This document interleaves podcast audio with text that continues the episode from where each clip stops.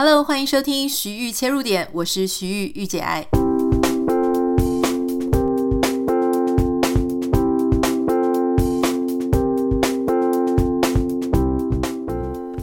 Hello，欢迎你收听今天的节目。今天的节目呢，要跟大家分享一个不太知道你有没有遇过这样的情形哈。你身边呢，也许是你的老板，也许是你的呃亲人，也许是你的另外一半，也许是跟你合作很密切的合作伙伴，或是一些同事等等的哈。有一些人呢，他就是非常的呃，怎么讲，可能比较跋扈一点。然后他非常的所谓的自恋狂、自大狂哈，所以这些人呢，他常常都觉得他知道很多事情，他比你还懂，他比你还了解，所以他们呢，对自己非常的有信心，甚至是过分有信心。然后他们非常不喜欢接受人家的建议，也不太能够被说服哈。所以像我之前在这个职场的时候呢，诶，就有遇过一两个主管，他们就是那种。极度有自信，哈，就是这种商场上的川普啊，就是他们非常的觉得说自己不可一世，自己最棒，好棒棒。所以每次呢，开会的时候，又因为他们是主管，所以都很喜欢羞辱别人，就觉得别人比他们矮一截，哈。那像这样子的人呢，他们也会觉得说，大部分的人呢，都跟他不是同一个 level，不是一个水平，所以我也没有必要听你讲什么意见哈。你的意见跟我的意见能够放在同一个水平上去衡量吗？他们可能常常都会心里有这种感觉。好，那现在出现了一本我觉得很有趣的书哈，它其实是现在呃蝉联在 New York Times。最畅销排行榜的第一名，我相信可能台湾过不久就会有繁体中文版了，叫做《Think Again: The Power of Knowing What You Don't Know》。就是呃，我不太知道台湾会怎么翻译啦。总之，这一个作者呢，Adam Grant，他是一个组织心理学家啊，就是说他常常研究一些组织里面各式各样的心理。他呢，这个这本书哈，有一段很有趣的部分呢，被这个哈佛商业评论，就是这一期呢有去做介绍，有做书摘。哇，我想说，我们现在介绍书哈，已经不只是介绍中文的新书，已经临时插到跟美国的新书一起同步来做介绍了。希望呢，赶快这个翻译版可以出来，大家来看的会比较更快一点。好，今天要跟大家讨论的就是呢，这一位这个 Adam Graham，他讲说，呃，他就是分析说，怎么样让那些很难被说服的人可以被说服。好，我想这个要跟大家分享，就是说，说不定你身边也有这样子非常难搞的人，那我们到底应该要怎么样去说服那些非常难搞的人呢？这个作者呢，他就举出这个 Apple，就是 Steve Jobs 的例子哈。大家都知道，这个 Steve Jobs 他是一个鬼才啊。如果苹果当时没有他，或是 Mac 没有他，其实后面可能不会发展出这么非常厉害的一个成就哈。有非常多的你根本想象不出来，跟大家不太一样。然后他的不管是实用性啊、美感，都别出心裁，独具一格哈。当然，我想，虽然说我们都同意说，Jobs 他真的是一个非常难得的，几乎是天才般的角色。同时呢，我们也常常就是听到别人说，或是在他的自传里面呢，都会有人提到说，这个人真的很难相处，因为他极度的聪明，所以就极度的自信，也许就极度的自傲跟自负。可是你要知道，就是这么棒的一些产品，这么棒的一个公司。绝对不是只是靠一个天才老板他就可以成功哈，因为这些天才老板呢，虽然说看起来很天才，但是他其实一定还是有他自己的局限，对吧？他自己的局限，那旁边的人如果想要给他建议的时候该怎么办呢？你知道，其实有人说什么伴君如伴虎，那特别是像这样子，如果你没有顺着他的毛摸，你很可能呢就会被他 fire。可是所谓的顺着毛，又不太是说他讲什么你都说好。哦这样他又会觉得说你好像没有什么想法，哦，他就更加瞧不起你。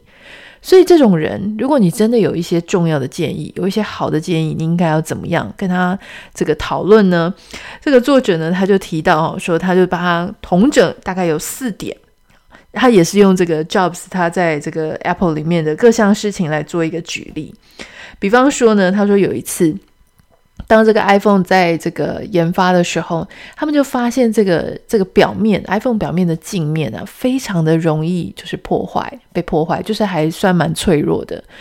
所以当时呢，这个这个负责做这个镜面 glass 的那个负责人，他就想要去跟其他就是懂这个镜面啊光学的人去做讨论。结果 Steve Jobs 呢就跟他讲说：“不用不用，你跟我讨论就可以了，我非常的就是很很够，我的知识跟我的呃我的这个技术上的知识是非常充足，你跟我讨论就可以了，不用跟别人讨论。”结果，这个做玻璃的这个这个公司的 leader 呢，他就想说怎么办？他也不能讲说，啊，你是老板，你哪懂什么光学啊镜片？那他自己一直坚持说他很会，你也不能就跟他泼冷水，对吧？所以这个时候要怎么做呢？好，他就做了一件很聪明的事情，他就跟 Jobs 说：“OK，就是那我可不可以请你就是稍微解释一下？”好，你觉得应该怎么做？或是呢，我可不可以先跟你上一些就是关于 glass 的一些科学上面、光学上面的一些课程？我先稍微帮你补强一点这个部分的知识，那我们再继续讨论下去。OK，那他这样子讲的时候呢，诶，Jobs 他就发现说，哦，对，好像还有这些东西是我可能自己不真的那么会的，所以当时呢，他就为他上了一些科学上的课。然后呢，请这个 Jobs 他去提供他的想法。你知道，有些时候啊，很多人他不知道他不知道的，什么意思呢？就是说，我们都以为说我们懂得很多哈。比方说，像有一个研究，他就请耶鲁大学的学生呢，就是跟大家问说，你对于你生活周遭的这些事物的知识啊，你自己给自己这些知识，你给几分？这些耶鲁大学的学生呢，那当然他们都是高材生啊，一流学府的。他们就说：“嗯，我给我自己的分数给非常高分。”这样好。当他给完自己很高分的时候呢，这个研究者就问他说：“好，那现在麻烦哈，请你从这个电灯到抽水马桶，哈，开始帮我写下来说他们是怎么运作的，然后 step by step 就一步一步的写下。”这一些生活电器、生活用品，它背后的逻辑跟原理，结果傻了。大家想说，原本想说，哎，这个我知道啊，就是用电嘛，哈。可是当你要他逐字逐句的把它逐条列下来的时候，反而呢，他们就发现说，哎，真的要写细节的时候，还真的不退，就是他才发现他自己有哪里不懂的地方。回到刚刚这个 Jobs 的例子来说呢，其实他就是在。开始解释他自己的想法，开始呢需要用到大量的科学，然后后面的一些原理去讲他所要讲的事情的时候，他才发现原来他没有他自己想象中的这么厉害。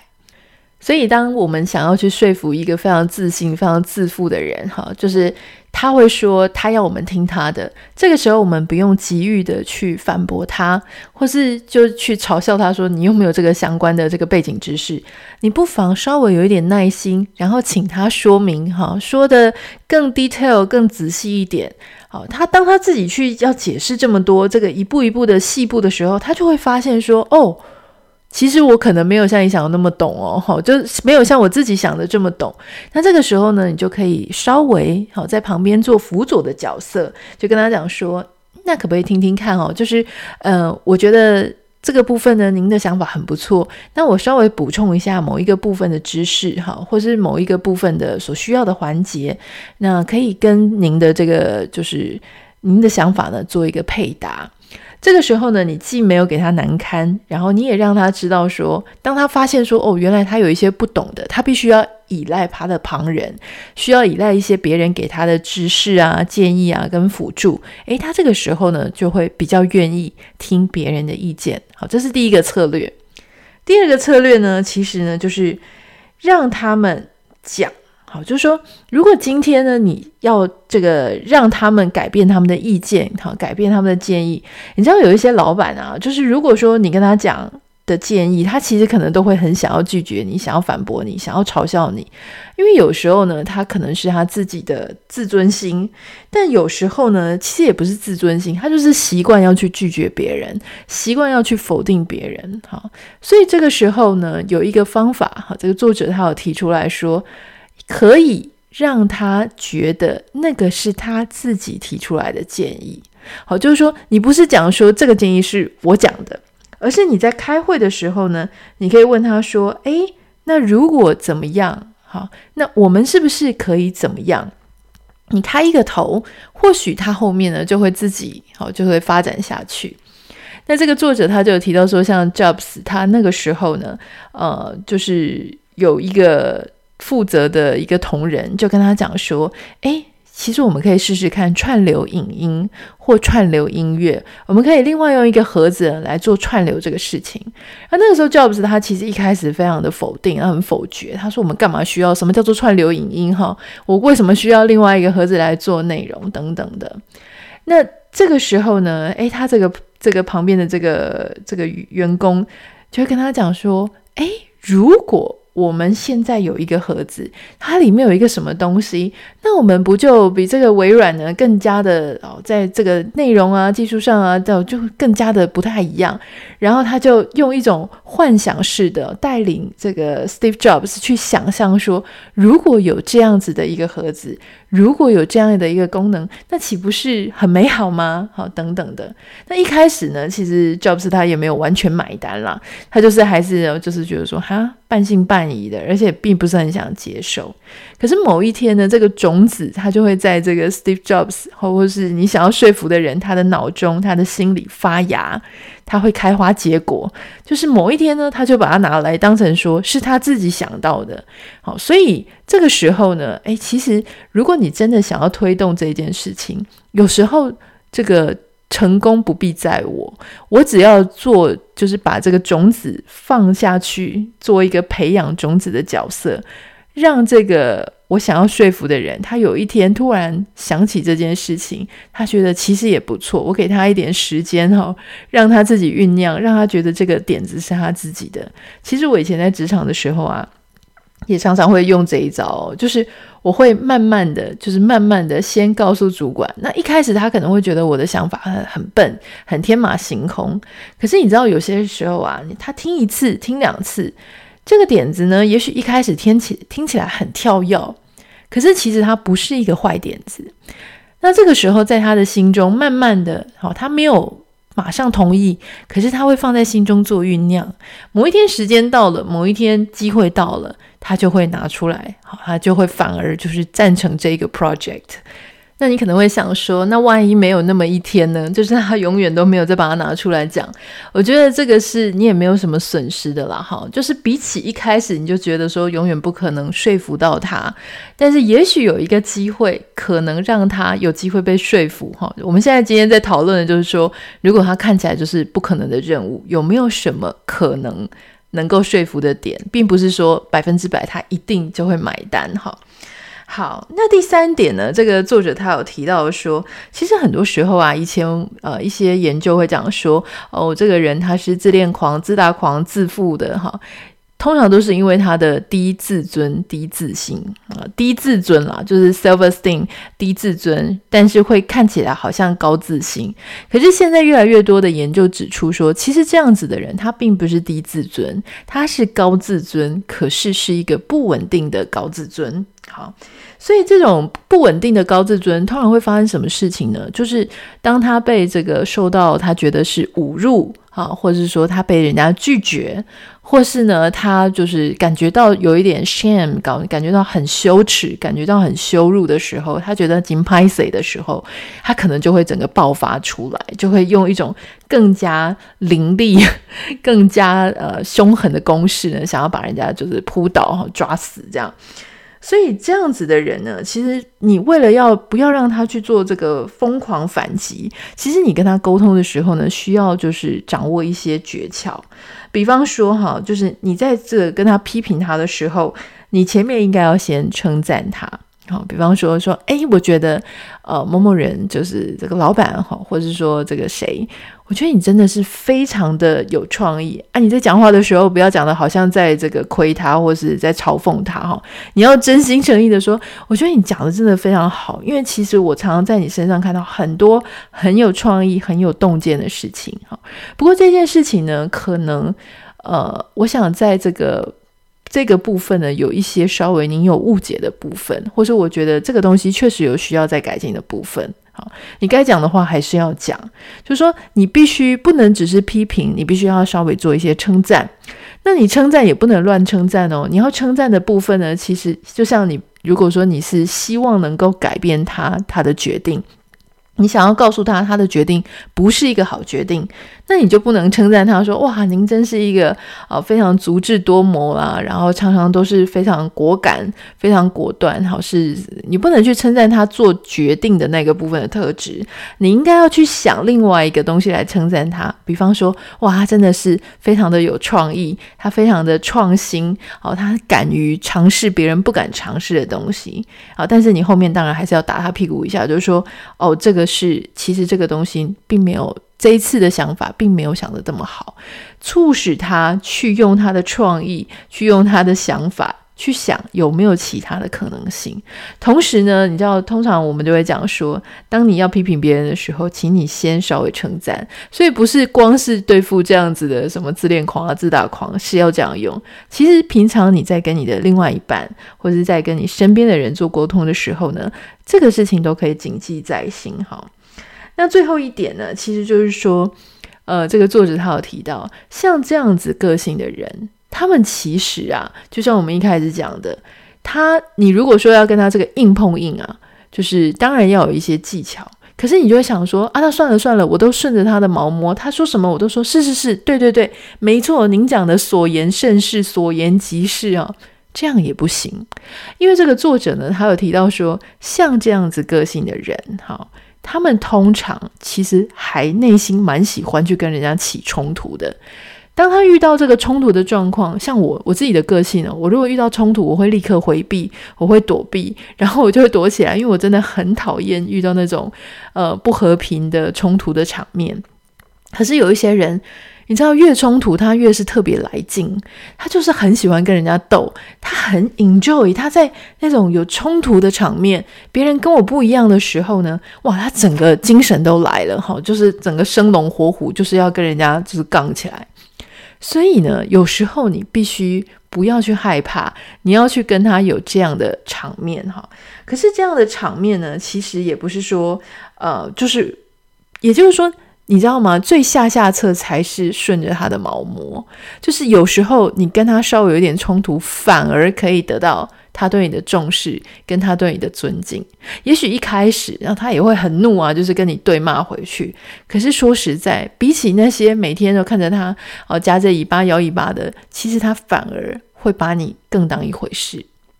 像这个作者他就有提到说，像一九八零年代的时候啊，这个 Apple 这个 Mac 他们这个 team。这个 Mac Team 的这个 leader 呢，这个领导，他们每年都会选出一个最敢呛 Steve Jobs 的这个奖项，哈，每年都会颁一个，哈，就是他最敢跟 Steve Jobs 有不同意见的人。我觉得这个奖项真的很妙，而且你发现哦，当时 Jobs 他把所有每一年哈得到的人怎么样 fire 吗？不是，他让每一个这个每一年的这个得主都能够去。当一个不同部门的主管啊，所以说，像我之前之前在这个职场上，我就遇到那种很疯的主管。那他这个主管其实就是我们今天在讨论这种型的人。结果呢，当然大家都很害怕他嘛，他讲什么我们就是好，然后尽量就是不要跟他起冲突，很乖哈，乖的像个兔子一样。可是我们那个部门里面呢，就有一个女生啊，她不是那种很典型的女生，我觉得她真的是。非常的呃理性，而且非常的敢说话，敢说真话，敢说他的想法。所以有时候呢，当我们那个主管讲出一些呃很瞎的意见，或是就是去呛他，就是想要去责骂别人的时候，动到他的头上的时候呢，他会跟主管立刻呛回去。好，有一次呢，就非常的凶，我看到他就是他们两个就是对呛，就主管就是拍他的桌子，就说你怎么会这样搞？结果这个女生呢，居然也是给他拍回拍桌子呛回去，就是说我没有这样子哈，或者说本来就是怎么样。结果两个人呢就呛起来了。可是没有想到的事情是啊，平常开会，后来开会的时候，你就发现这个主管对他还真是有一点敬重几分哦，就是他比较不敢造次诶，反而对这个女生在讲话的时候，我就觉得说哦，原来那种你知道吗，会凶的人，人家比较会怕哈。也就是说，其实我想，在某一种程度、某一种心理层面呢，这些人反而会觉得说，既然你敢呛我，既然你敢这样理直气壮的跟我说话，表示你也是很胸有成竹，你也是对你自己所坚持的事情很有自信。我反而对你这样子的 guts 好敬重几分。所以今天想要跟大家分享的就是说，当然不能说百分之百你使用一定会成功了。我想这个作者他也不敢打包票这件事情。可是他确实给了我们另外一个视野，就是说，如果我们身边有这样子的人，我到底应该要怎么样沟通？当然，我也很欢迎你跟我分享，就是说你的职场上啦，你的生活上啦，有没有曾经遇过这样的人，或是你正在遭遇这样子的人？你有没有用过比较聪明的沟通方式？你觉得很有用，想要跟我们分享的？欢迎你可以私讯到我的 Instagram 账号 Anita 点 Writer N I T A 点 W R I T E R。当然，不要忘记在 Apple p o c k e t 上面帮我们留下五颗星跟留言，那我们就下次见喽，拜拜。